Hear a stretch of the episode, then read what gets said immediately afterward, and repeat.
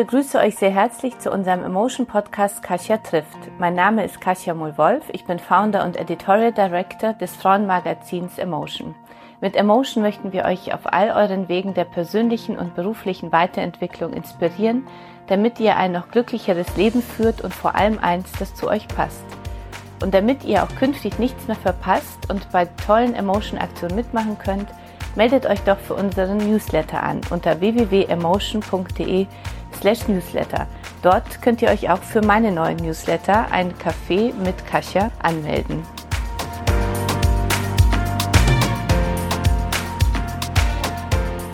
Sind wir Frauen nicht alle Heldinnen des Alltags? Herausfordernde Zeiten erfordern wertschätzende Maßnahmen. Deswegen feiert die Wäschemarke Triumph jetzt alle Alltagsheldinnen.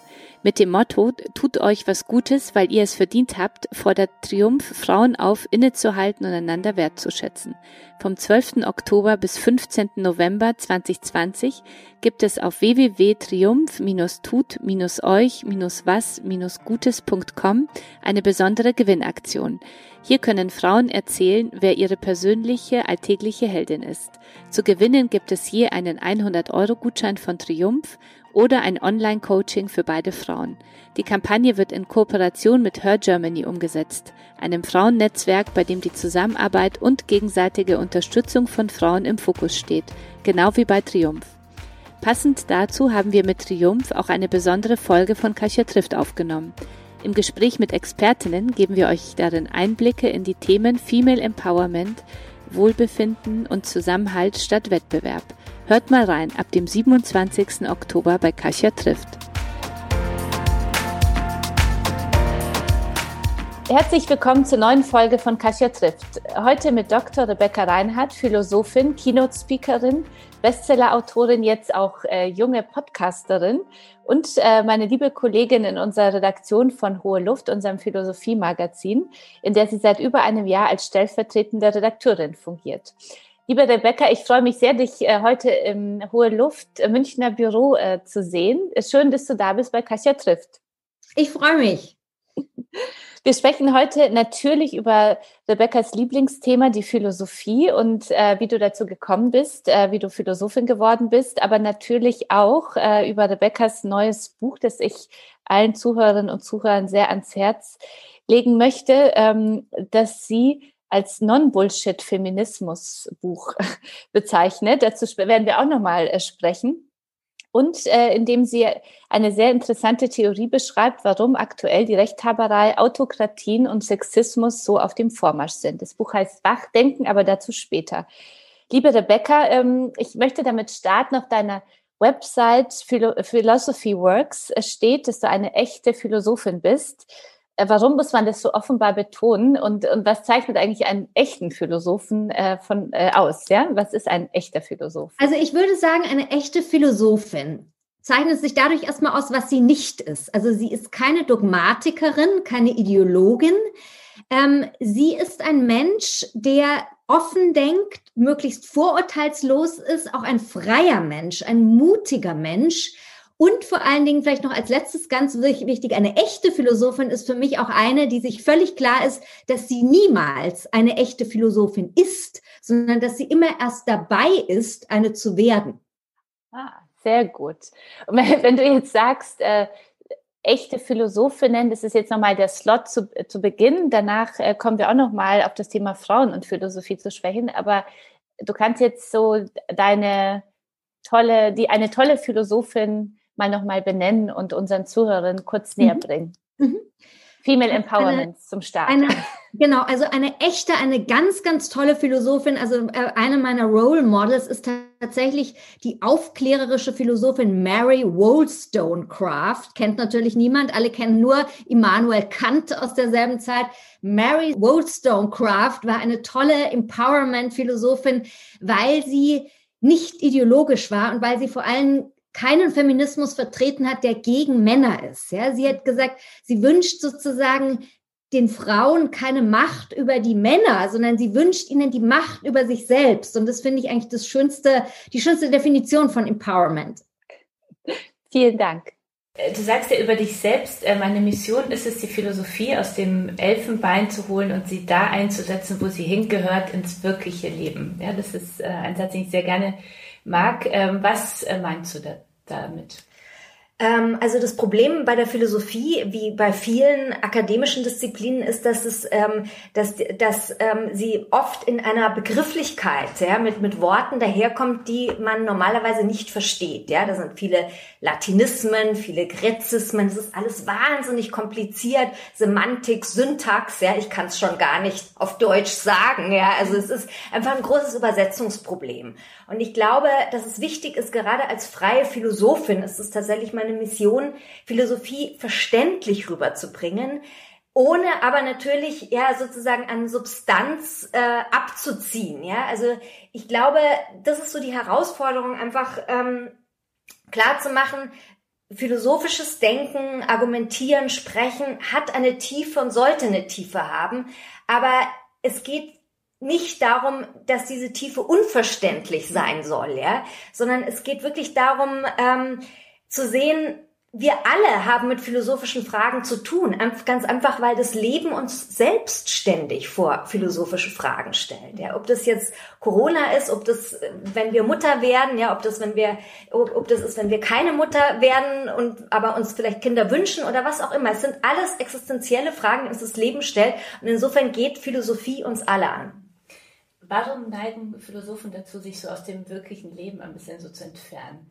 Ja, das ist eine sehr gute Frage. Frage ich mich auch sehr gerne. Also ich denke tatsächlich sind öfter Philosophen als Philosophinnen, muss ich wirklich sagen. Also aus meiner bescheidenen Erfahrung heraus. Ähm, ich glaube einfach, es ist so eine gewisse Bequemlichkeit, ja, zu sagen, also ich habe da mit den Niederungen des Lebens nichts zu tun. Ich, ich ähm, richte mich ein in meinem Ohrenbackensessel und es ist super, ja. Ich habe ja meine Position, meine akademische dann idealerweise, meine Fremdwörter. Toll, praktisch. Dann kann ich sagen, wo es lang geht. Ja, ist praktisch. Ja, es ist eine sehr raffinierte Legitimationsstrategie, die sehr mhm. viel natürlich auch mit Macht zu tun hat. Mhm hat mit Macht zu tun, weil ich äh, je mehr, je komplizierter ich mich ausdrücke, desto mehr Absolut. verliere ich die Menschen und, und viele neigen wahrscheinlich dazu dann zu sagen, es ist mir zu kompliziert, verstehe ich nicht, anstatt zu sagen, warum schafft ihr das nicht? Ja, das so genau. auszudrücken, dass ich auch verstehen kann. Ja, auf der einen Seite kriegt man die Reaktion, da kriegen diese, diese Philosophen, solche Philosophen die Reaktion, auf der anderen Seite aber umgeben sie sich sehr geschickt mit einer gewissen Aura, ja. Das ist so ein Distinktionsmerkmal und so, das ist wie so eine, die Marke Philosophie, die muss unverständlich und nebulös daherkommen, nur dann taugt sie was. Das beeindruckt viele Deutsche tatsächlich immer noch, aber die Frage ist, wozu? Was ist es wert? Was hilft uns das weiter? Und das wollen wir eben auch mit hoher Luft genau nicht so machen, sondern wir wollen zeigen, Philosophie ist praktisch, Philosophie ist relevant, ja, geht uns alle an. Wir haben ja beide ähm, das Gefühl gehabt, beziehungsweise natürlich zu dritt äh, mit, mit Thomas Waschek, dem Chefredakteur, auch ähm, das Hohe Luft, äh, unsere Zeitschrift Hohe Luft, die hoffentlich äh, viele der Zuhörer und Zuhörer schon kennen. Die Lust am Denken macht, am ganz Denken wichtig. Macht, genau, ähm, dass die dass wir gemerkt haben bei Corona, die Philosophie bleibt ja wirklich oft so in der Theorie dann stecken. Also das, wenn man merkt, jetzt ist, sind wir wirklich mitten so in der Krise, Absolut. Ähm, fehlt äh, so das Nahbare. Was äh, habt ihr daraus gemacht äh, für die neue hohe Luft? Also es geht uns einfach, ähm, wir, also es geht jetzt ähm, in, in der aktuellen Ausgabe nicht direkt um, um Corona, aber ich denke um eine Frage, die da drin steckt jetzt in diesen Zeiten, nämlich die Frage, was ist jetzt klug? Also wie können wir jetzt wirklich gut und klug leben? Ähm, ohne äh, auf der einen Seite in Panik zu verfallen, ohne in der anderen Seite dieser Übervorsicht zu verfallen. Wir wollen ja leben. Wir wollen trotzdem weiterhin glücklich sein, ein gutes Leben zu haben. Und äh, wir bieten jetzt eben erstmals mit dieser Aus Aufgabe eine lustige Rubrik, die wir nennen Lifehacks. Ja? Wollte ich auch gleich nochmal dazu fragen. genau. Und mhm. da zeigen wir eben, wie kann man so Fragen wie ähm, ja, was ist jetzt klug? Wie, wie, was kann man da einfach für ganz pragmatische, alltagstaugliche Antworten dazu finden? Mhm. Wie würdest du Hohe Luft für diejenigen, die es äh, noch nicht kennen, äh, so beschreiben? Was erwartet mich in der Zeitschrift Hohe Luft, also vor allem in der neuen, also jetzt der Relaunch-Ausgabe mhm. an sich und warum braucht eigentlich Hohe Luft mhm. Hohe Luft ist erstmal, finde ich persönlich, ein wahnsinnig schönes und ein wahnsinnig warmes Magazin. Also jetzt mehr denn je. Ich schlag's auf und ich bin sofort irgendwie verliebt. Also Hohe Luft steckt voller Emotionen. Ja, das erwartet man vielleicht nicht von einem Philosophiemagazin, wo man denkt, ja, wie gesagt, Philosophie männlich konnotiert.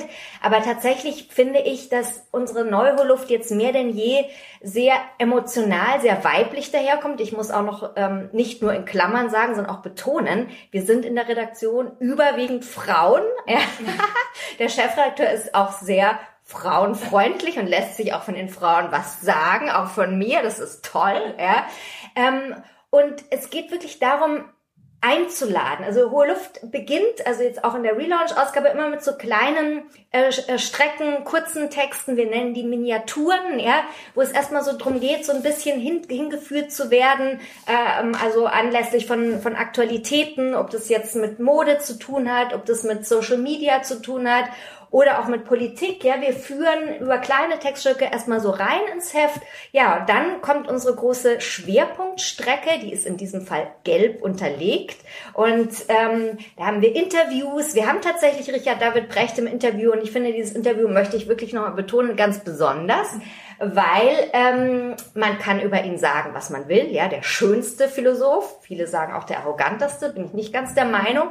Auf jeden Fall denke ich, hat er was zu sagen. Er recherchiert super. Ja, und es ist sehr persönlich, also sehr zu empfehlen für alle, die Hohe Luft noch nicht kennen und auch dieses Heft noch nicht kennen. Unbedingt lesen weil Richard David Brecht etwas sehr Lustiges sagt, auch über sein Gehirn, wie das funktioniert. Sehr spannend, sehr persönlich. Ja, und dann gibt's aber auch außerhalb des Schwerpunktes tolle, ähm, äh, tolle Strecken, tolle Interviews. Wir haben zum Beispiel die Genderforscherin Paula Villa-Braslawski, mit der wir auch über unter anderem über das Thema Transidentität sprechen und eben ähm, ja andere Themen, die wirklich zeigen, ähm, ja, hohe Luft hat viel mit meinem Leben zu tun, egal wo ich stehe. Und es bringt mich einfach dazu, meine Situation, so wie sie jetzt ist, mal aus einer ganz anderen Perspektive zu betrachten, offener, ja, und hoffentlich auch irgendwie dann mit neuer Energie sozusagen, wenn ich das Heft dann wieder zumache, in den Tag zu starten, ja, in die, in das Problem zu gehen, was auch immer mich gerade bewegt. Und äh, hohe Luft macht wach, wie ich finde. Also nach wie vor ist es wirklich so Denksport. Ja? Das, also so das stimmt, das stimmt. Das, das hätte ich noch vergessen. das hätte ich noch vergessen neben der Emotion. Äh, wahrscheinlich einfach, weil ich so tief drin stecke. Absolut. Also diese Wachheit. Ja, wir wollen nicht langweilen. Das ist also mit unserer wichtigste Mission. Um Gottes Willen. Wir haben so viel auch langweilige akademische Philosophie. Wir haben so viel anstrengende akademische Philosophie auch. Ja, gute, aber anstrengende wir wollen wach machen, ja. Ich will jetzt nicht sagen, wir wollen unterhalten, aber wir wollen so spannend sein wie ein Krimi. Also ich glaube, darum geht's uns auch. Und jetzt die Frage, die sich natürlich jetzt aufdrängt, Richard David Brecht, den sicher alle kennen, die uns zuhören, ein echter Philosoph? ähm, ich würde sagen, bei ihm ist es tatsächlich egal, wie man ihn nennt. Also ähm, er hat ja, wie vielleicht viele wissen, in Germanistik promoviert. Ähm, er hat aber mehrere Ehrenprofessuren für Philosophie. Er kennt sich sehr gut aus natürlich in der philosophischen Literatur. Ich denke, es ist vielleicht, Richter Brecht würde ich vielleicht eher so als öffentlichen Intellektuellen bezeichnen. Und da würde ich ihn eher sehen als so eine Art Lehrer. Ja? Er hat ja auch dieses, die Fernsehsendung schon seit vielen, vielen Jahren. Ich glaube, dass er didaktisch wirklich hervorragend ist und Leuten auch Lust macht am Denken. Und es ist viel mehr wert, als so manch anderer ja, unserer Kollegen und Kolleginnen, leider manchmal vielleicht mhm. auch, ähm, die einfach nur sagen, was sein soll und einfach Dialog nicht zulassen oder einfach nicht zum Weiterdenken anregen. Mhm. Warum ist jetzt, muss ich natürlich den Profi fragen, warum ist Richard David Brecht unter den Philosophen so umstritten? Also, sehr gute und wichtige Frage. Ich denke tatsächlich, er ist unter den Philosophen umstritten, weniger um den, unter den Philosophinnen, mhm. weil er ist attraktiv in den Augen vieler. Also man sieht auch das. Foto jetzt in unserem ja. aktuellen Heft. Er schaut aus wie ein, wie ein, ähm, wie ein Model, ja, ein bisschen. Ja. Ähm, er sieht gut, viel zu gut aus. Ja. Das ist ganz anders als in Frankreich. Auch die Kultur der öffentlichen Intellektuellen und der öffentlichen Philosophen bei uns in Deutschland. Als Philosoph darf man zwar muss man ein Mann sein, aber als solcher darf man nicht schön sein. Ja, in, in Frankreich hat, hat man viele schöne Philosophen, die schön reden, das darf man bei uns nicht sagen. Also ich denke, Richard David Brecht provoziert bei vielen der Philosophen und vor allen Dingen der ähm, akademischen Philosophen ganz einfach einen Neidreflex. Ja, ich meine, der Mensch ist oft ganz einfach gestrickt, also aus meiner aus meiner Sicht. Sind äh, die Deutschen neidischer als die Franzosen? Ähm, jetzt ganz allgemein oder in Bezug auf Intellektuelle oder auf schöne Intellektuelle? In, Be in Bezug jetzt auf schöne Intellektuelle, über die wir gerade sprechen. ja, also würde ich schon sagen, würde ich schon sagen, ja, weil weil äh, äh, Deutsche haben eben ein ganz bestimmtes äh, Bild, wie Bildung auch zu sein hat. Also Bildung muss ernsthaft daherkommen, äh, mit einer gewissen Gravität, einer gewissen Schwere. Und da hat Schönheit, Ästhetik nicht so viel zu suchen. Das finde ich schade, ja, weil ich finde, wenn beides zusammengeht, das ist doch super, ja. Mhm. Also und er öffnet ja auch die Tür für viele Menschen zur Philosophie. Absolut, er ist ja eben. schon jemand, der viele komplizierte. Er kann gut erklären. Er kann, gut erklären. Er kann sehr gut erklären. Absolut. Ja. Aber wir wollen jetzt nicht mehr über David, äh, Richard David Brecht sprechen. Äh, ich, wie bist du selber an die Philosophie gekommen? Also, ich meine, du warst ja auch ein kleines Mädchen, wir sind ja, ja äh, fast gleich alt. Richtig, alt. richtig. Wir verraten jetzt nicht, wie alt es ist, aber spricht man jetzt nicht mehr. Wir sind immer jung natürlich. Ja, ja. Philosophinnen sind immer jung. Immer jung. Werden immer jünger.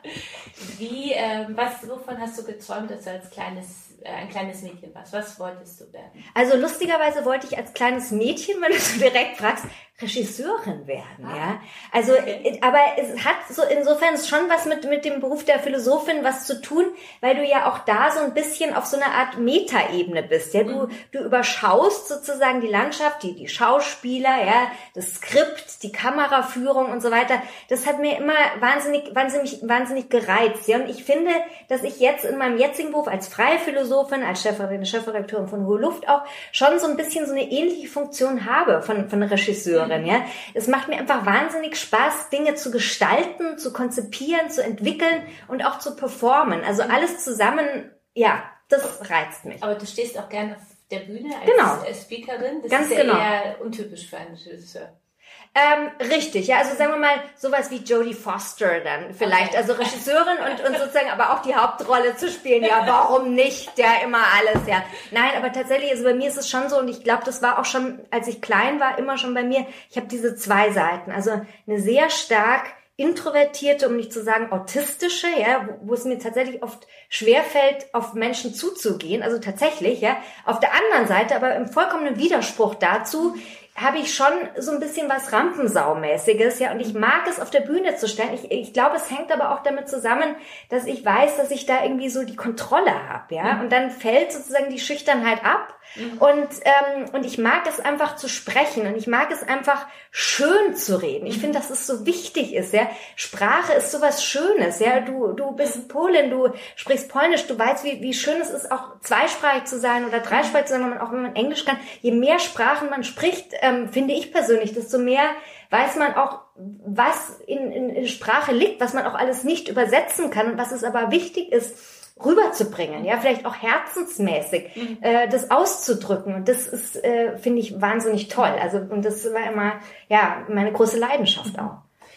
Und wann hast du als, als eher ähm, zurückhaltendes Kind dann gemerkt, dass die Bühne doch auch deins ist? Das ist ja schon, ja. kann ich mir vorstellen, am Anfang eher was Ungewöhnliches, wenn man so eher zurückgezogen ist, dass man sich nicht vorstellen kann, auf die Bühne zu gehen. Aber gab es dann den einen ja. Moment, wo du Absolut. gemerkt hast? Nein, das war eigentlich, ist es aus schierer Ver Verzweiflung herausgeboren, diese, okay. diese andere Seite aus ja. mir. Es war ja so, dass ich ähm, schon während meinem Studium, während meiner Promotion wusste, ich möchte nicht die akademische was Laufbahn. Hast du, äh, studiert? Also ich habe Philosophie Amerikanistik und Italienistik studiert, genau, in Venedig, äh, München und hauptsächlich dann in, in, Berlin, an der FU Berlin habe ich auch promoviert.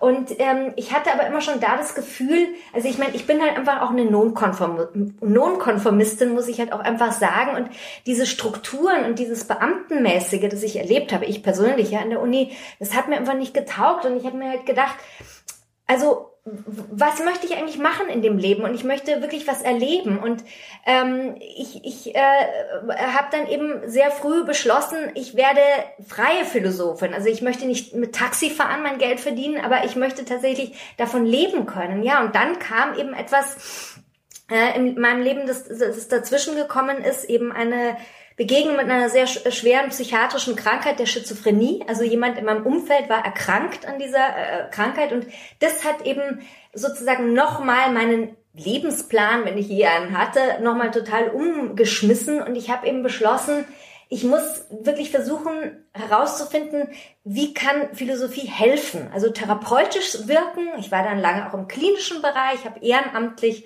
als Konsiliarphilosophin in der Psychiatrie und in der Onkologie gearbeitet. Aber um auf deine Frage zurückzukommen, letzten Endes aus der Not heraus Geld verdienen zu müssen, ja, und zu merken, ich kann nicht einfach nur mit irgendwelchen Papers und irgendwelchen kurzen Artikeln für Zeitschriften, ich kann da nicht überleben, ich ende im Prekariat, ja. Äh, so hattest du angefangen. Also so habe ich angefangen. Beendet. Genau, ich habe angefangen mit Artikeln und äh, äh, angefangen eben auch durch da meine therapeutische, beraterische Tätigkeit in der Klinik Erfahrungen zu sammeln, die ich aber dann immer auch verwertet habe für Artikel. Und daraus habe ich dann mein erstes Buch gemacht, die Sinndiät.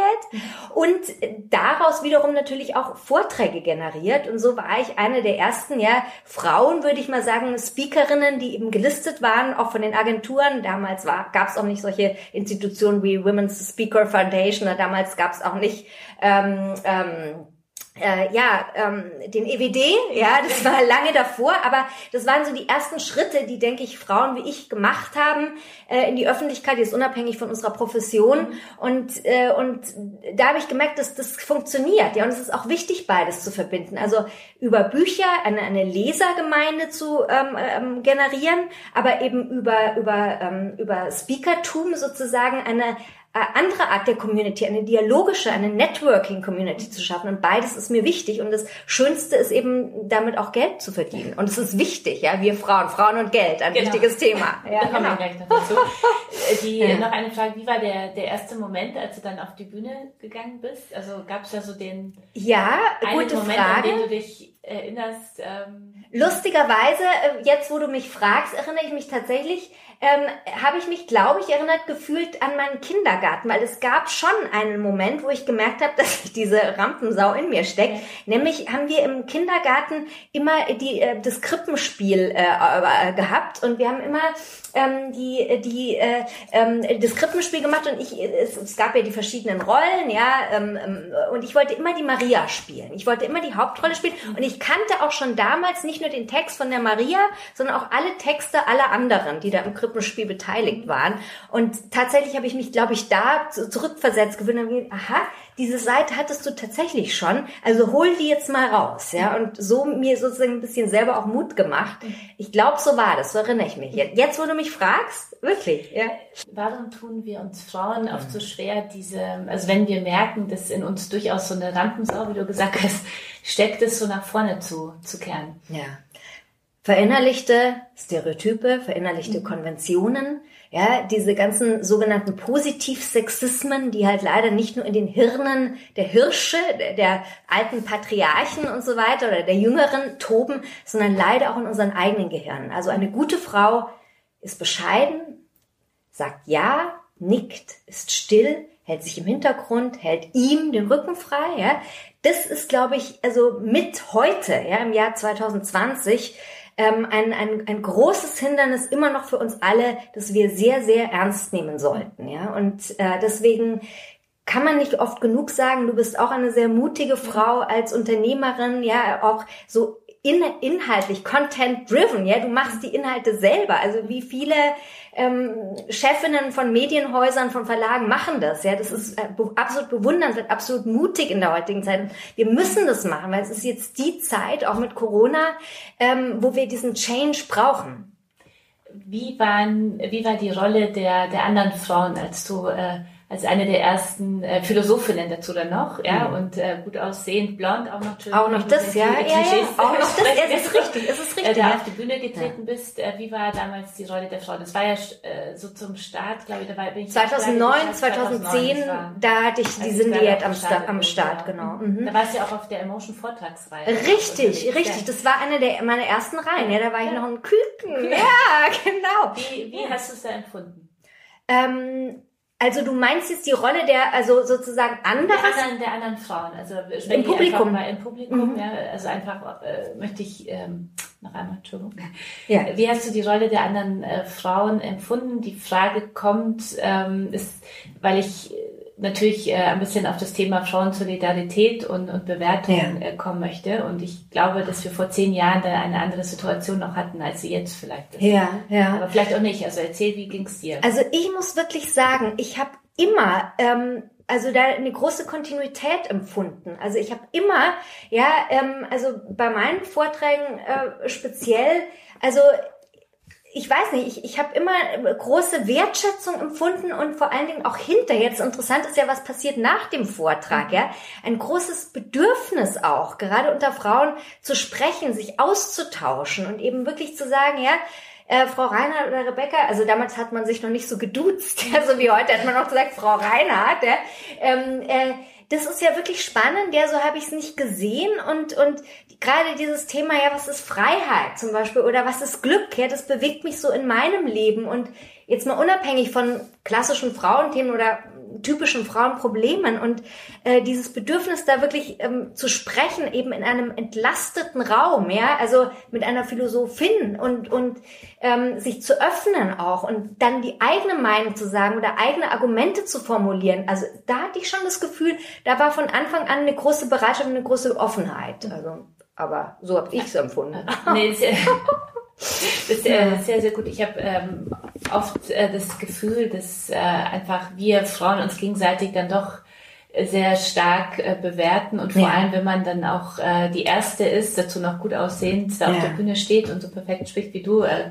ja. könnte ich mir durchaus vorstellen, dass da die die Reaktionen, äh, ja. dass es durchaus auch andere Reaktionen ja. gab. Du, da magst du total recht haben. Mhm. Da muss ich sagen, das ist dann wieder meine autistische Seite. Mir fällt es bis heute sehr schwer einzuschätzen, wie mhm. andere mich sehen. Also ich glaube mittlerweile aus meiner reichhaltigen äh, Erfahrung, ja, wir sagen ja nicht, wie alt wir sind, wir sind ja immer jung, würde ich jetzt mal sagen, ähm, dass ich schon insgesamt sehr ambivalent wahrgenommen werde. Das mhm. ist mir auch klar. Ja, mittlerweile ist mir es auch egal, wenn mich, also ich kriege wirklich wenig so offene Kritik von Frauen, muss ich dir wirklich sagen. Also ich kriege überwiegend Wertschätzung. Ich kann mir vorstellen, dass viele mich so ein bisschen anschauen, was ist das für eine? Ja, sie schaut aus, als wäre sie mir aus der Kosmetikbranche. Also ich liebe Kosmetik, ich liebe Mode, mhm. High Fashion, um Gottes Willen, ja. Finde ich ganz toll.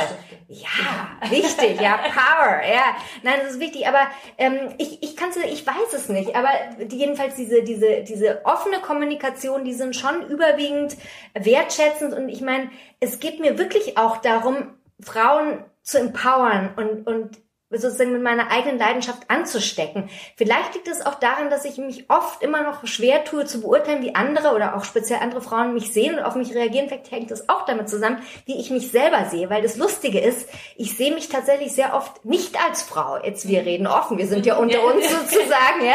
Ich habe tatsächlich eher so eine andro androgyne Identität für mich. Zum Beispiel, wenn ich schreibe, ja, fühle ich mich vielleicht eher männlich, ja. Mhm. Aber dann merke ich genau, ich habe natürlich auch meine emotionalen Seiten. Also ich weine selten, aber auf einmal über, überschwemmt mich so eine Welle ja von Emotionen und so weiter. Und ich habe aber nie so das Gefühl gehabt, ich bin eine Frau. Also vielleicht hängt das auch damit zusammen. Ich hatte auch nie einen Kinderwunsch. Ich bin mhm. Patentante, leidenschaftliche Patentante, aber kann, ich bin nicht verheiratet, mhm. ja.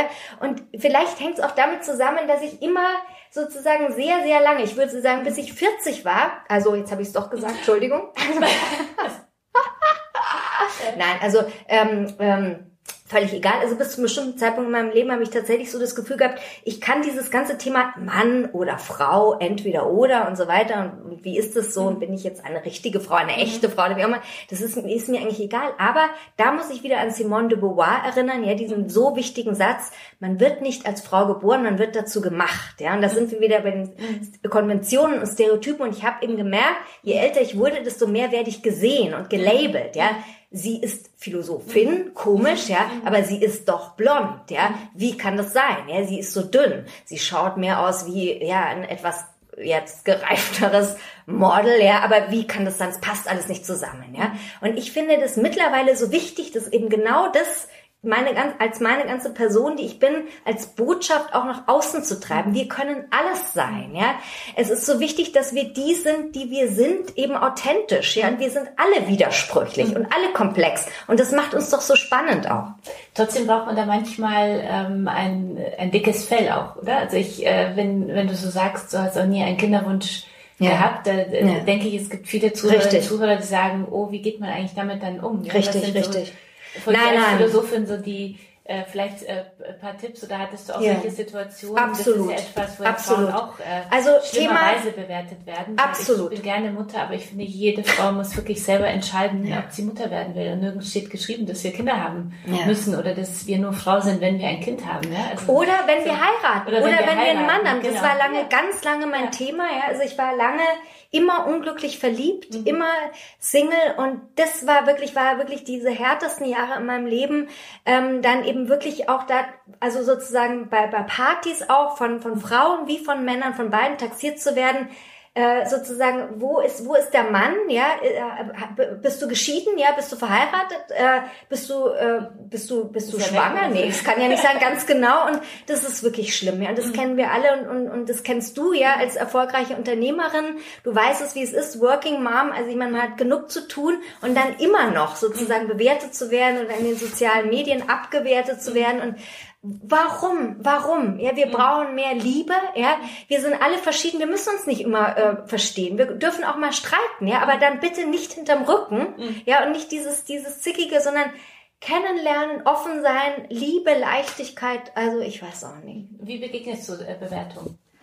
Ja, also ich, Tipps oder wie gehst du damit um? Also ich finde ja nicht, nicht jede Art von Bewertung oder, oder Wertung oder Kritik ist negativ. Ja, auf jeden Fall. Also, das, das muss man auch annehmen. Recht, ja. ja. Und ich nehme sehr gern auch gerade von Frauen Kritik an, die, die liebevoll auch gemeint ist und konstruktiv gemeint ist, weil ich finde, es ist wichtig, ja. Und man kann sie einfach selber nicht, nicht sehen. Aber bösartige, ähm, misogyne, frauenfeindliche Kritik, die auch von Frauen kommt, die du bist ja keine gute, keine echte Frau und so weiter, ähm, ich weiß nicht. Also das ist wirklich mittlerweile, muss ich wirklich sagen, äh, ähm, also es verletzt mich, wenn ich ähm, eine Beziehung habe, schon schon äh, zu derjenigen Frau oder auch vielleicht zu demjenigen Mann, von dem sie kommt. Aber ich muss dann wirklich sagen, ich habe wirklich mittlerweile gelernt, es hängt so viel äh, zusammen mit, ähm, mit der Person selbst. Ja, und ich finde, man muss immer dann trotzdem versuchen zu sehen, es ist wahrscheinlich diese Kritik, diese verletzende Kritik kommt von einer Person, die gerade oder vielleicht immer schon im Leben zu wenig Liebe hat, ja, vor allem auch zu wenig Wertschätzung. Dieses Thema Wertschätzung ist für uns alle, gerade in dieser Zeit, ja, die so narzisstisch geprägt ist, das aller, allerwichtigste. Und da muss ich eben wirklich äh, schauen, ja, also so ein bisschen so äh, bibelmäßig, ja, also wenn, wenn du eine Ohrfeige, wenn du Watschen kriegst, wie wir in Bayern sagen, dann halt auch noch die andere Wange hin. Das ist genau irgendwie mein Motto. Ich finde, es sollte unser alle Motto sein, nicht wieder mit Hass zu antworten, sondern mit, mit, ja, also mit Liebe und, und irgendwie mit Resonanz oder auch zu versuchen, vielleicht, ähm, ja, einfach es mal abprallen zu lassen, aber nicht gleich vielleicht dann in der Emotion, wenn man äh, verletzt ist, zu reagieren, also zurückzuschießen und erstmal abwarten, ja. Erstmal abwarten. atmen, atmen, atmen, ein anderes Thema, ja, eine andere Begegnung und dann wieder auf die Person zugehen. Aber immer wieder aufeinander zugehen, das ist wichtig. Vielen Dank dafür. Kommen wir nun zu deinem neuen Buch, äh, Wach Denken. Also ich bin schon jetzt sehr wach. Unser Gespräch heute äh, am Morgen. Ähm, Wach Denken, äh, dein neues Buch äh, kommt äh, Anfang Oktober jetzt äh, auf den Markt in der Edition Körper. Du sagst selbst, es sei auch ein feministisches Buch, aber eher auf den zweiten Blick. Wie, wieso? Inwiefern? Ja, also ich ähm, äh, habe ich es hier unter dem Hashtag, unter den Hashtag, äh, den ich selber erfunden habe, äh, gesetzt No Bullshit Feminismus. Damit meine ich ganz einfach, ich glaube, dass wir heute, ja, wir sind weit gekommen. Ja, wir alle kennen die Geschichte äh, der Suffragetten, der Frauenrechte, alle, die ähm, Emotion lieben, die dich kennen, die Kascha trifft lieben, kennen deine und unsere Themen. Aber äh, es geht ja so, wir wollen ja auch den Feminismus weiterentwickeln. Und ich denke, dafür steht ja auch der EWD äh, zum Beispiel, Frauen weiterzubringen. Es ist jetzt sozusagen Zeit, sozusagen auch die Männer in die Diskussion verstärkt einzuladen. Und ich glaube, es ist auch äh, an der Zeit, und dafür steht dieses Buch, ähm, sozusagen daran zu erinnern, ja, dass wir nicht nur dann Feministinnen sind, wenn wir explizit Frauenthemen befördern, ja, wenn wir für Frauenthemen anerkannt werden, wie zum Beispiel Equal Pay, sondern wenn wir dann anerkannt werden in allen anderen Themen, in denen wir eine Expertise äh, besitzen. Also bei mir ist es zum Beispiel die Philosophie. Ja, es ist ein philosophisches Buch.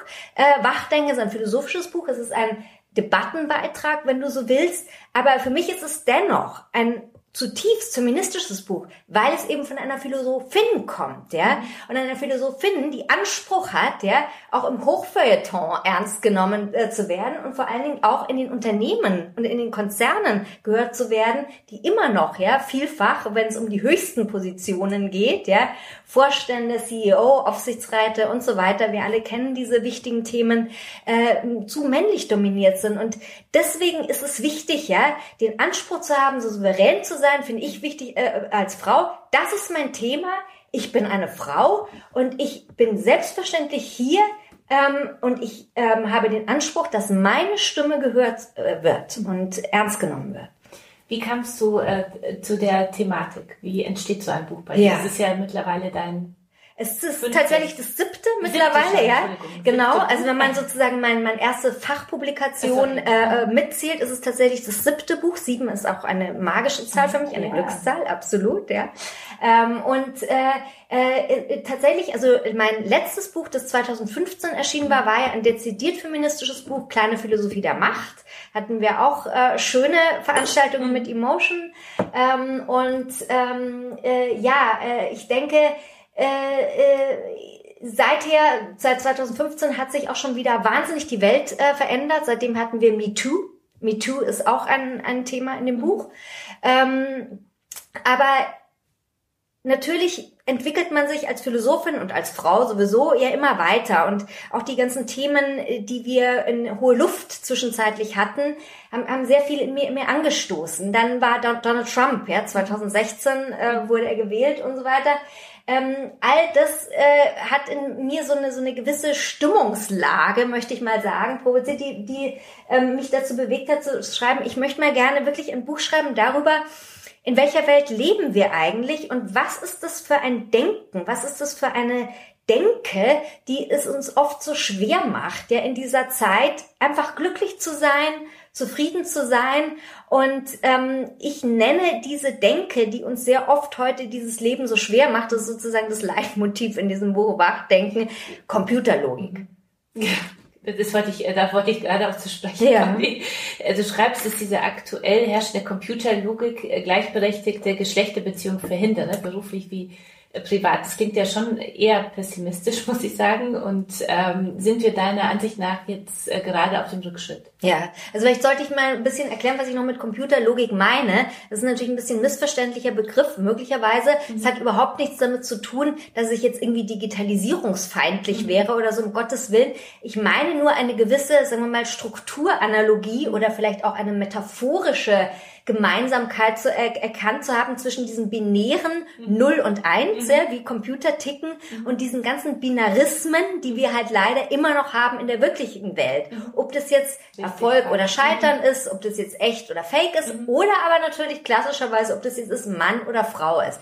Also ich glaube tatsächlich, ja, weil du auch äh, gefragt hast, also wie ich angefangen habe, mein mhm. Werdegang als Speakerin, ich glaube tatsächlich, dass wir leider, leider uns da ein bisschen zurückbewegt haben haben, ja, also in puncto Schubladisierung, ja, mhm. so sehr MeToo wichtig war, so wie, so sehr da auch in Bewegung, viel in Bewegung gekommen ist, ja.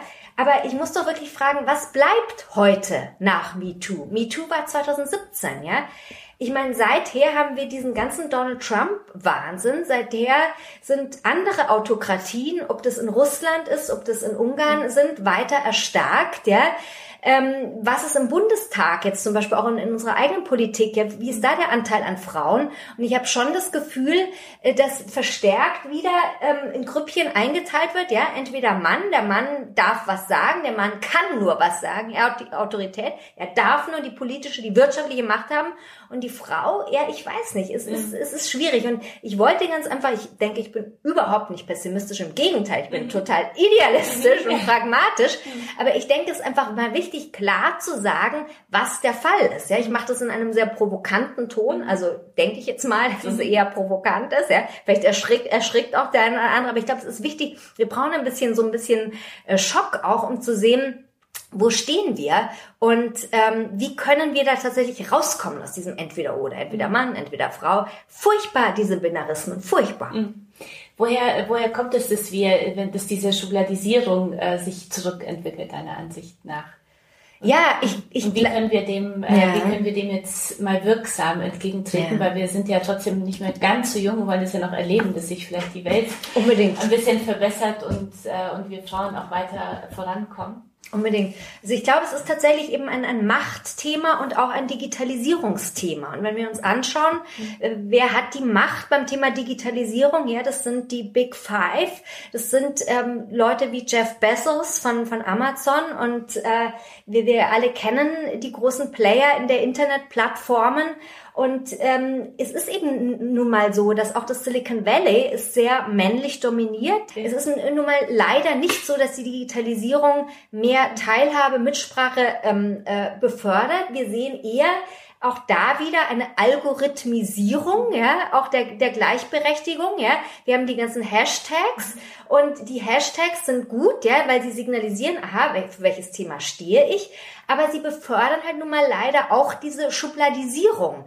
Und ich glaube, ähm, da müssen wir ein bisschen aufpassen und da dürfen wir nicht zu naiv sein. Also wir haben auf der einen Seite, wie gesagt, Digitalisierung, nach wie vor männlich dominierte Konzerne, die da die Macht haben. Auf der anderen Seite haben wir aber auch diese geopolitischen Veränderungen, ja, äh, was, was Russland betrifft, was USA betrifft, was China betrifft das sind auch wieder lauter Männer, die da spielen, ja, in diesem großen Theater, in dieser, auf dieser Weltbühne, ja. Und ich glaube, diese großen Metafaktoren spielen eine große Rolle, ja, wie wir auch in unserem kleinen Alltag uns positionieren, äh, und, und auch, äh, ja, in, inwieweit wir uns tatsächlich jetzt wieder, leider, leider, leider, uns so oft ohnmächtig fühlen, ohne dass vielleicht, wir vielleicht oft verstehen, wie uns geschieht. Mhm.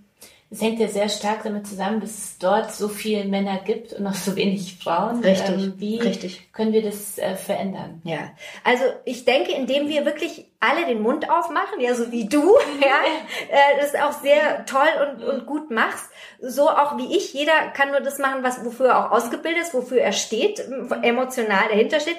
Also solche Leute wie ich, ja, können Bücher schreiben. Deswegen möchte ich an dieser Stelle auch immer wieder nur die Jüngeren unter unseren Zuhörerinnen ermutigen, ja, Macht den Mund auf, ergreift die Redemacht, die mehr denn je heute auch in den ganzen ähm, äh, Twitter-Diskussionen männlich dominiert ist. Macht mit an den Diskursen, macht den Mund auf, ähm, traut euch Philosophinnen zu werden, ja, eure Vernunft wirklich nach außen zu tragen, die ihr habt ich glaube, das ist der mit der wichtigste erste Schritt, den wir alle machen müssen. Ja, nicht erst fragen, darf ich das, kann ich das, soll ich das, ja, sondern wirklich tun. Ja, ähm, sich sich äh, meinetwegen Anschluss suchen, auch an, an eine weibliche Community, aber auch an die Männer suchen und äh, da wirklich ein, ein, ein Forum suchen, das, das ähm, ein, ein, ein Mikrofon, grab the mic, mhm. ja, und, äh, und wirklich äh, äh, ja offensiv gehen. Ich glaube, wir haben, wir, es ist wirklich jetzt unsere Zeit, es ist wirklich unsere mhm. große Zeit der Frauen jetzt nach MeToo. Wir müssen aber jetzt diese Gelegenheit, diesen Kairos ergreifen, glaube ich, mhm. weil sonst schließt sich dieses Zeitfenster. Mhm. Und wir, wir sehen es, ja, jetzt sind im November Wahlen in den USA. Das wird auch bei uns spürbar werden, mhm. was auch immer da sein wird. Es ist jetzt der mhm. Zeitpunkt. Jetzt. Ja. Dazu ist ja waches Denken sehr wichtig. Ja. Wie denken wir wach? Ja, also ähm, ich glaube, dass der Weg zum wachen Denken tatsächlich über die Emotionen führt. Also das Schlüsselkapitel ähm, für mich in dem Buch ähm, Wachdenken für einen zeitgemäßen mhm. Vernunftgebrauch ist das fünfte Kapitel, den nenne ich äh, der Thrill des Lebens. Mhm. Und damit behaupte ich, steile These, dass das dominierende Gefühl unserer Zeit, sozusagen der emotionale Soundtrack, der uns heute in unser aller Leben alle begleitet, ist die Angstlust, so nenne ich sie. Also Angstlust, natürlich ein sehr ambivalentes Gefühl, ich denke, ich meine damit, auf der einen Seite haben wir alle Angst. Wir wissen nicht, wie es weitergeht, ja. Wir haben so viele Herausforderungen heute. Wir haben nicht nur Corona, wir haben den Klimawandel, ja. Wir haben wirklich Angst vor möglicherweise neuen Kriegen in dieser Welt. Es ist alles wirklich nicht lustig, ja. Speziell die unter uns, die Kinder haben, ja. Die wissen, wir haben einfach Angst und es ist vernünftig, Angst zu haben. Auf der anderen Seite haben wir aber auch große Lust, ja, wir wollen leben, wir wollen es auskosten, uns geht's auch sehr gut, gerade in, in Deutschland, ja, wir wollen das Leben ja auch genießen. Und ich glaube, wir machen oft heute den Fehler, dass wir uns zu sehr von dieser Angstlust betäuben lassen. Ja, wir schauen uns Netflix-Serien ohne Ende. Da gibt es genügende Serien, die uns diese Angstlust sozusagen ähm, free for downloading äh, bescheren.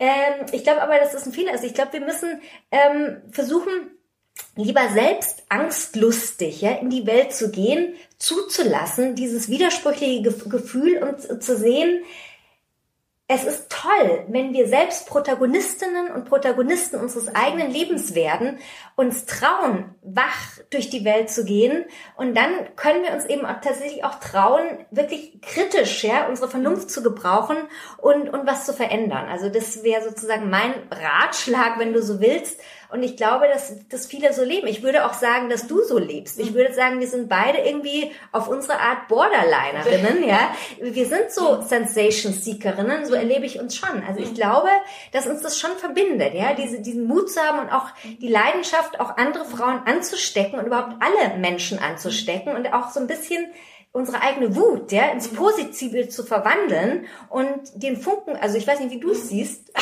ja. Nee, ich, äh, ich finde mich da äh, sehr wieder. Ich glaube, es geht so die Leidenschaft darum, äh, so die Welt ein bisschen, so ein bisschen eine Spur zu hinterlassen, ein bisschen was zu verändern. Richtig, ja? also richtig, richtig. Ja. Die eigene Macht. Ja. Die eigene Macht, zu der wir Frauen uns durchaus auch viel stärker bekennen sollten. Ja, also diese Lust, Macht zu haben in dem Sinn, dass ich an einem Hebel sitze, mit dem ich was verändern kann. Ganz genau.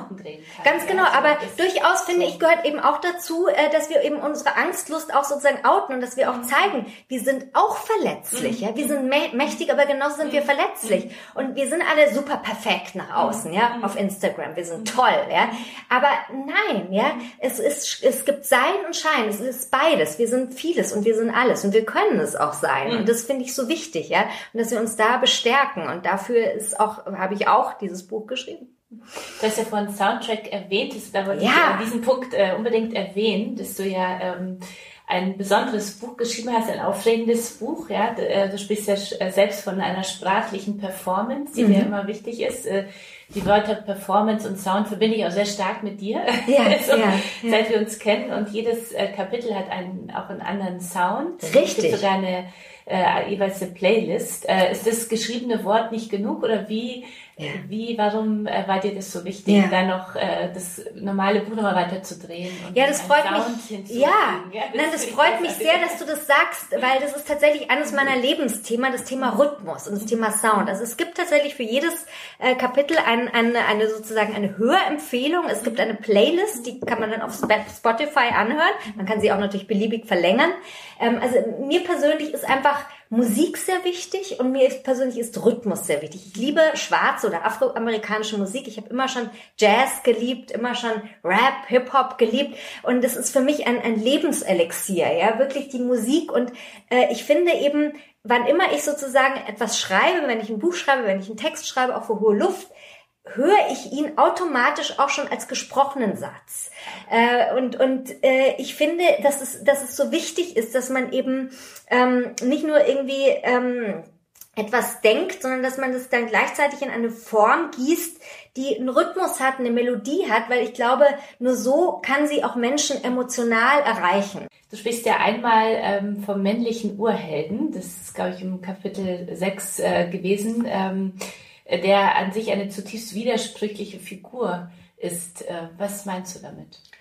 Ähm, ja, also es, es geht mir das, äh, jetzt dieser, dieser Kap äh, auch das Kapitel 2, Erfolg oder Scheitern, es geht mir so ein bisschen um den männlichen Erfolgsheroismus, ja, den wir trotz aller, aller Rede von Diversity und so weiter ja immer noch äh, sehr stark hier in unserer Welt haben. Also männlich geprägter Erfolgsheroismus, damit meine ich ganz einfach, ja, es ist also, wir haben einen Erfolgsbegriff, äh, der immer noch und ausschließlich auf Zahlen reduziert wird. Ja, also ähm, was ist Erfolg? Erfolg ist Geld. Erfolg ist messbar. Erfolg sind Ratings und Rankings, ja. Und Erfolg ist letzten Endes das, was ähm, letzten Endes immer noch männlich gemacht ist, was sozusagen der Urheld hervorbringt. Das ist der, der der, der Jäger, der sein, sein, äh, sein, sein Zielobjekt, ja, den, den, den Hirschen, den er erlegen will, oder das Wild, den er erlegen will, auf, auf das er eben zielt damit mit seiner Lanze und, und der, der dieses Wild erlegt, ja. Und es ist schrecklich. Ja, das wollen wir doch nicht mehr. Wir wollen einen anderen Erfolgsbegriff haben. Wir wollen, wenn du so willst, einen weiblichen Erfolgsbegriff. Wir wollen, dass nicht nur Erfolg das ist, was man in Zahlen messen kann, sondern zum Beispiel, dass Erfolg auch das ist, was wir machen, ja. Inhalt Inhalte, Content, ja, Community schaffen und so weiter. Und deswegen eben mein leidenschaftliches Plädoyer, wegzugehen von diesem männlich geprägten Erfolgsheroismus, von diesem Urhelden, der eigentlich schon längst tot sein sollte, eigentlich, und, und eben hin ähm, zu einem anderen Erfolgsbegriff, der mehr auf Resonanz äh, äh, eigentlich abhebt, ja, auf ein, wenn du so willst, weiches Heldentum, wie ich es nenne. Das, das wäre mir sehr wichtig. Sind die Männer schon bereit dazu? Viele, viele ja. würde ich tatsächlich sagen. Sie trauen sich aber nicht, mhm. weil viele sehr verunsichert sind, ja, mhm. weil ähm, was eben den Diskurs der Gleichberechtigung betrifft, mhm. waren wir Frauen ja tatsächlich jetzt eher die Leaderinnen mhm. und deswegen eben so wichtig, wie wir vorhin gesagt haben, das ist dir ja auch wichtig, mhm. Kascha, jetzt auch Männer mehr ins Boot zu holen, dass sie sich auch da trauen, zu sagen, ja, ich bin voll äh, pro äh, Female Future Force oder was auch immer, ja. Ich bin voll äh, beim EWD dabei oder wie auch immer. Ich, ich möchte, ich möchte wirklich auch was bewegen, aber ich weiß, dass ich damit jetzt nicht in, wieder in die Rolle des Pantoffelhelden oder so mhm. schlüpfe, sondern dass ich gerade deswegen ein starker Mann bin. Also für mich ist ein starker Mann einer, der souverän genug ist zu sehen, auch ich habe meine Schwächen, auch ich habe meine weiblichen, weichen Seiten. Und genau das ist doch auch das Schöne. Ja, weil die Frage ist doch immer, gerade wenn wir Kinder haben, in welcher Welt wollen wir leben? Ja, du hast einen Sohn, ja, mhm. gekriegt. Äh, äh, also, wie soll der, wie soll dein Sohn aufwachsen? Ja, äh, soll er auch kämpfen und dann mit 60, wenn er aufhört zu arbeiten oder mit 70 oder 80 einen Herzinfarkt mhm. kriegen, wenn er, also, wa, was ist der Sinn des Lebens? Ja, das ist doch absurd. Äh, absolut, also die richtigen Fragen aussagen. Ich äh, denke nur, dass wir äh, die Männer ein bisschen mitnehmen müssen, dass es nicht ja. so leicht ist, weil wir müssen glaube, sie einladen. Zu sagen, ja. das ist, äh, dein, dein Erfolg wird anders gemessen. Das ja, ist auf der einen Seite richtig. gut, ja, das hilft ja auch unserer Gleichberechtigung, ja, mhm. dass, dass Männer auch merken, ich kann erfolgreich sein außerhalb der der Zeit. Der Norm, das Entweder-Oder, ja, ganz genau. Aber es ist ja natürlich auch nicht so leicht, äh, sich da plötzlich so zurechtzufinden, Richtig. wenn man jahrzehntelang, jahrhundertelang immer so der Urheld Absolut, die, wieder diese Konventionen, ganz genau. Mhm. Ja, ja. Nein, wir müssen sie einladen, wir müssen sie ermutigen und eben zeigen, sie sind starke Männer, auch dann, wenn sie eine starke Frau an ihrer Seite haben und absolut wechselseitige mhm. Ermutigung. Mhm. Und auch das hat wiederum sehr mit meinem Lieblingsthema Liebe zu tun. Im Epilog äh, ähm, des Buches sage ich auch, für mich sind wirklich die drei wichtigsten Tugenden der heutigen Zeit Leichtigkeit. Gegenwärtigkeit und Liebe. Und es ist, es könnte alles so einfach sein, aber das Einfache fällt uns Menschen einfach so unendlich schwer. Das ist auch wieder so ein Paradox. Mhm. Ja, und Warum fällt uns das äh, Einfache so schwer? Mhm ja, wir haben uns irgendwie eingerichtet in so einer Verkrampfung, in so einer Dumpfheit, ja, in so einem, äh, in diesen ganzen Wertesurrogaten, wie ich sie nennen möchte. Ähm, deswegen, weil weil, weil es so vermeintlich so, so schnell oder so, so viel schneller geht, ähm, äh, sie, sie zu erringen, ja, solche Werte wie Zahlen, Daten, Fakten, ähm, aber ich glaube, wir haben uns einfach da zutiefst verloren und einfach vergessen, worum es wirklich geht, eben ums, ums Einfache, mhm. ja, ums Leben einfach. Ums Leben und ein bisschen auch ähm, darum ja wegzukommen, vor allem wir Frauen von der Selbstperfektionierung, oder wie? Ja, Erzähl furchtbar. doch ein bisschen noch dazu, ja, darüber ja. schreibst du ja auch. Furchtbar. Ja, furchtbar. Also ich, ähm, ich bin äh, da selbst absolut auch, gehöre da absolut dazu. Ich oute mich da gerne, ja. Ich bin eine absolute Überperfektionistin. Das ist furchtbar, ja. Ich weiß Deswegen hat mich ja. so ein bisschen überrascht.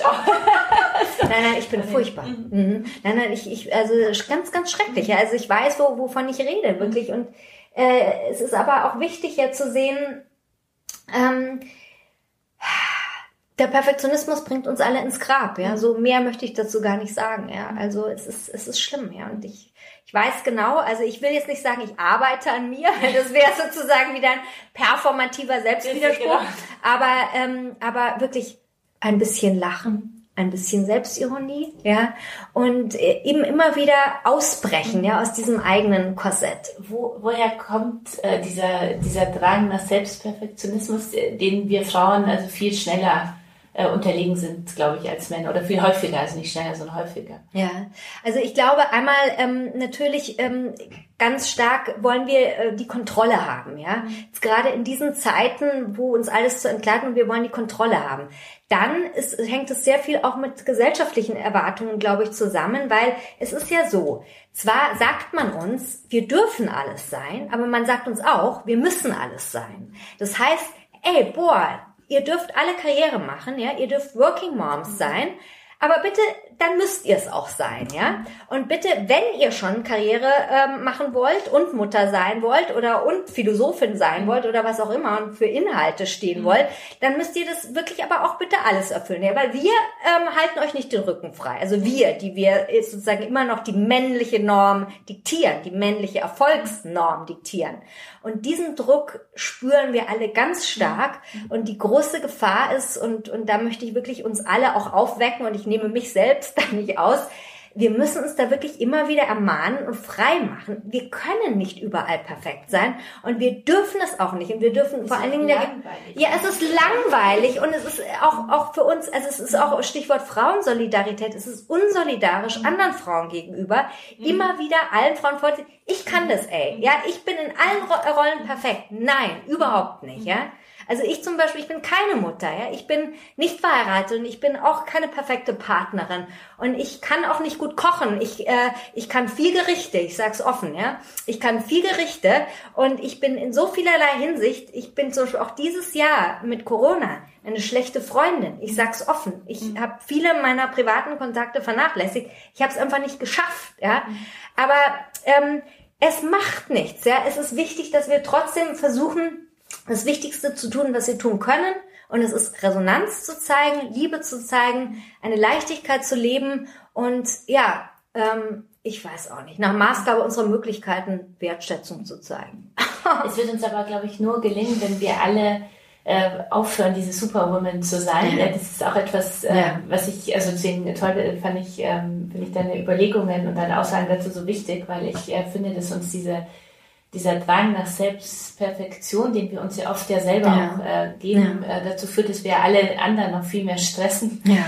Und, äh, und auch das Social Media zeigt ja immer äh, viel, ähm, zeigt ja immer diesen Selbstperfektionismus anstatt äh, so die Authentizität. Ich merke das auch selber. Also ja, wie machst du das? Was sind da deine, deine Ratschläge? Meine Ratschläge sind, also ich äh, würde sagen, ich bin in einem Lernprozess. Also mhm. die Erkenntnis ist ja schon ein großer, großer Weg. Ja. ja. Und ich merke selber, dass ich äh, zum Beispiel meinen Account, ähm, dadurch, dass ich äh, ja oft äh, die meine Follower mitnehmen will in ja. mein Leben, um, ähm, um sie teilhaben zu lassen und sie an meinen Gedanken teilhaben zu lassen, dass ich manchmal äh, ganz unbewusst auch äh, vergesse, so zu posten, hey, jetzt gibt's einen Moment, äh, jetzt bin ich, fühle ich mich total fertig. Und dann denke ich natürlich manchmal auch, äh, wenn man mir folgt, man will ja nicht äh, jetzt sehen, äh, dass ich mich fertig fühle oder so. Und dann bekomme ich aber schon, und dafür auch Danke an alle Zuhörer, die mir ja. Insta-Messages schreiben, äh, dann so manchmal so Fragen ähm, mhm. oder Danke, dass du dich mal das, äh, fertig äh, geoutet hast. Ja? Mhm. Und, und das hat mich so zum Nachdenken gebracht, dass ich unbewusst mich äh, viel perfekter zeige, als ich bin, weil ich ja. bin wirklich auch zwischendurch wäre Mutter gerade geworden mit äh, ein bisschen älter als 30 und ein bisschen, ein bisschen mehr älter als 30. Und, ähm, und das ist natürlich auch äh, kräftezehrend, wenn die Nächte kurz sind. Ich bewundere dich, ich bewundere dich wirklich. Deine und, Energie ist so unglaublich. Ich habe, ja. Gott sei Dank, bin ich auch dankbar ja. für viel Energie. Dennoch ist es ähm, so, dass natürlich kurze Nächte auch mich total schlauchen und ich denke mir äh, jetzt immer mehr, denk dran, äh, auch mal was, wenn ich schon poste, dann auch mhm. die anderen Momente zu posten, um allen Frauen da draußen zu zeigen, äh, keine von uns ist perfekt und es wäre langweilig, wenn wir alle perfekt wären. Mhm. Und, mhm. und wir können auch nicht äh, alle allen Rollen 150 Prozent perfekt äh, ja. werden und, und dieses Wissen darum sollte uns ja entspannen. Ja, ich sage immer, sei gelassener, weil äh, wenn es sowieso nicht geht, das wäre langweilig, dann können wir doch auch uns im Unperfekten einfach leichter, ein leichteres ja. Leben leben. Aber ich glaube, es wird nur gemeinsam funktionieren, wenn, wir Frauen uns äh, nicht perfekt zeigen und trotzdem zeigen, dass das Leben trotzdem wunderbar ist und dass man trotzdem ein erfolgreiches Leben führen kann. Ja. Ähm, das bringt mich aber jetzt gerade zu einer Frage, was ist für dich ein erfolgreiches Leben? Ja, das ist ähm, ein sehr schönes, äh, eine sehr schöne Frage, weil ich da sofort an den äh, philosophischen Begriff der Eudaimonia mhm. denken muss. Das gelungene Leben ist für mich das erfolgreiche Leben. Das heißt sozusagen ein Leben, das ähm, gut ist, im Sinne von durchaus auch, gehört für mich schon ökonomischer Erfolg dazu, mhm. ähm, dann aber auch ein, ein moralisch gut gelebtes Leben. Also ich möchte Jeanne Moreau, einer meiner großen Heldinnen, die große Franz verstorbene französische Schauspielerin Jeanne Moreau, die hat mal so schön gesagt, am Ende des Lebens ja fällt der Vorhang. Ja, am Ende des Lebens, also die, du trittst ab von der Lebensbühne. Und am Ende des Lebens ähm, sozusagen kommt es darauf an, dass du eben nicht allein dastehst, ja, also sozusagen, dass du geliebt hast, dass du eine gute Freundin warst, eine gute Partnerin warst, dass du überhaupt irgendwas auch den Menschen gegeben hast, ja. Also das, damit meine ich jetzt ethischer Erfolg, also dass du wirklich gut, ähm, also wertemäßig auch so ein bisschen gelebt hast. Und dann gehört für mich Ästhetik dazu, also genießen ist auch ganz wichtig. Also diese drei Aspekte, die würde ich mal sagen, machen ein erfolgreiches Leben aus. Du hast auch die kleine Philosophie der Macht geschrieben, ja, mit einem äh, Sternchen äh, nur für Frauen. Warum war es für dich wichtig, äh, eine Philosophie der Macht nur für Frauen zu schreiben? Also das Buch kam ja schon 2015 raus, mhm. ist immer noch aktuell, aber ähm, sehr praktisch orientiert auch. Was macht dich eigentlich zu einer starken Frau? Ähm, ich glaube tatsächlich ähm, meinen eigenen Weg zu gehen, also nicht über Leichen, bitteschön, ja, aber äh, mich nicht so sehr zu beeinflussen lassen, was die anderen denken und sagen. Ich glaube, es hat natürlich auch viel mit Erziehung zu tun, ja. Also ich meine, meine Eltern haben mir auch schon immer gesagt, äh, lass die anderen Leute denken, es ist völlig wurscht, was die anderen Leute sagen und so weiter.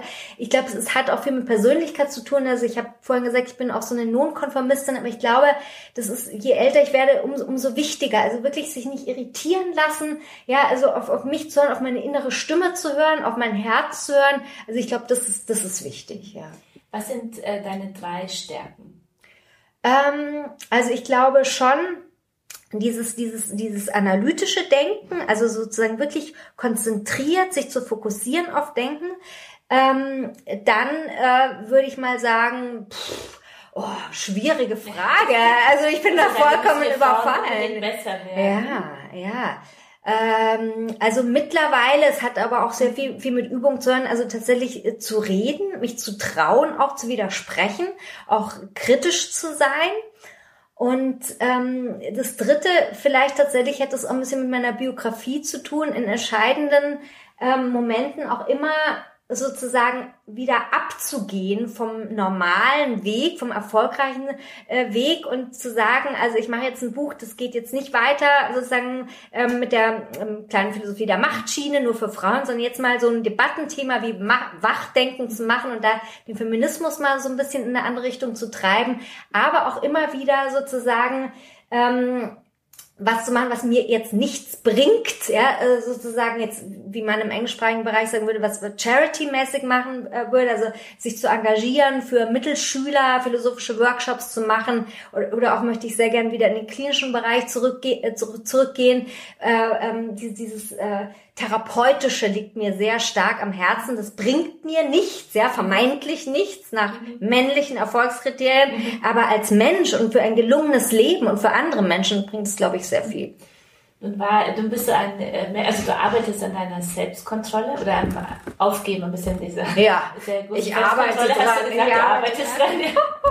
Nun äh, kommen wir oder leben wir immer noch in einer Zeit, wo ja Kontrolle sehr schwierig ist im, äh, aufgrund von Corona. Ja. Wie hast du eigentlich äh, so die letzten Monate auch als ja. freie Philosophin ja. erlebt?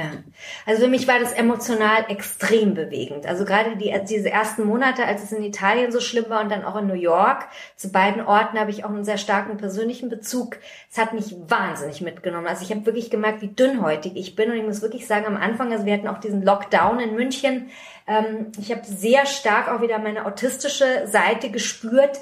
Ich hab, war extrem scheu. Ich habe mich nicht mehr getraut, mich mehr auch mit meinen Eltern zu treffen. Ich hatte Angst wirklich auch, denn meine ganzen Vorträge sind ja weggebrochen. Ich hatte dann zwar sehr schnell wieder auch andere Aufträge und so weiter, die mit Texten und Podcasten zu tun hatten und so weiter, aber ähm, sehr intensiv und sehr ähm, beängstigend tatsächlich. Und, und ich muss wirklich sagen, es hat mich sehr demütig gemacht und mich wieder dran erinnert. Ironischerweise, ich rede die ganze Zeit davon schlau daher als Philosophin. Ja, wir müssen ähm, ähm, ambiguitätstoleranter werden, wir müssen kontingenzbewusster werden, den Zufälle mehr in unser Leben lassen. Aber ich habe äh, selber so stark gemerkt, wie schwer mir das fiel, ja, mir einzugestehen, ich habe alle Kontrolle irgendwie verloren. Ich weiß nicht, wie es weitergeht mit der Unsicherheit. Also schwierig. Und es ist immer noch sehr, sehr schwierig. Ja. Was hast du Positives äh, aus der Zeit genommen? Ähm, das intensive Leben. Also ich habe so, so das Gefühl gehabt, die, diese Angstlust, von der wir vorhin gesprochen haben, die ist wieder voll da in meinem Leben, ja. Und es ist alles wahnsinnig spannend. Also mhm. ich finde es nach wie vor spannend, weil jetzt alles irgendwie auch mehr denn je offener ist. Also Trump hin oder her, aber ich denke, es ist jetzt der Moment, ja, den wir wirklich nutzen müssen für eine Umkehr, eine Metanoia. Ähm, so auch der Titel übrigens eines unserer Hohe Luft Kompakts, eines äh, unserer letzten Hohe Luft Kompakts zum Thema Führung, Metanoia, also die Umkehr ähm, zu vollziehen äh, hin zu dem Leben, das wir wirklich leben wollen und das sinnvoll ist. Vielen Dank äh, dafür. Äh, eine, eine, die vorletzte Frage. Was würdest du ähm, jetzt deinem 18-jährigen Ich nochmal mitgeben wollen? Ähm, trau dich lieber früher als später. Ähm, wach zu sein, aufzuwachen, ähm, den Mund aufzumachen, aber versuch nicht, dich dabei zu vergewaltigen. Ja? Also überfordere dich nicht. Vielen Dank. Äh, und jetzt noch, äh, der, der letzte Moment gehört dir. Ähm, gibt es einen philosophischen Satz oder ein Lebensmotto, das dich äh, durchs Leben trägt? Ähm, was möchtest du noch unseren Zuhörern und Zuhörern mitgeben? Vielleicht ähm, das Zitat, das seit langer Zeit auf meinem Schlüsselanhänger eingraviert ist. Das ist von dem dänischen Existenzphilosophen Sören Kierkegaard. Zu existieren ist eine Kunst. Ähm, damit ist gemeint, also es ist also ein, ein Kunst eine Kunst, dein Leben zu gestalten, zu existieren, zu leben, zu überleben, jeden Tag wieder neu. Vielen, vielen Dank, äh, liebe Rebecca. Ich freue mich sehr, dass du hier warst bei Kasia trifft. Ich wünsche dir ganz viel Erfolg für dein neues Buch Wachdenken ab Oktober in der Edition Körper. Unbedingt äh, kaufen und reinlesen und alles, alles Gute. Vielen Dank, Kascha. Ich freue mich sehr, dass ich dein Gast sein durfte. Und am Ende noch Werbung in eigener Sache. Wenn euch Kasia trifft gefällt äh, oder ihr aber auch Anmerkungen habt, Verbesserungsvorschläge, schreibt mir unter kasia-inspired über meinen Instagram-Account oder an kasia.mol at emotion.de und lernt unsere Emotion kennen, wenn ihr nicht schon längst Abonnent oder Fan unseres Magazins seid. Alle Informationen und Emotion, die ganze Emotion-Welt findet ihr unter emotion.de. Und ab November gibt es was ganz Neues. Ihr könnt nämlich Mitglied werden bei unserem Membership-Programm Emotion for Me. Es ist unser digitales Programm für mehr Zuversicht, Inspiration und Empowerment.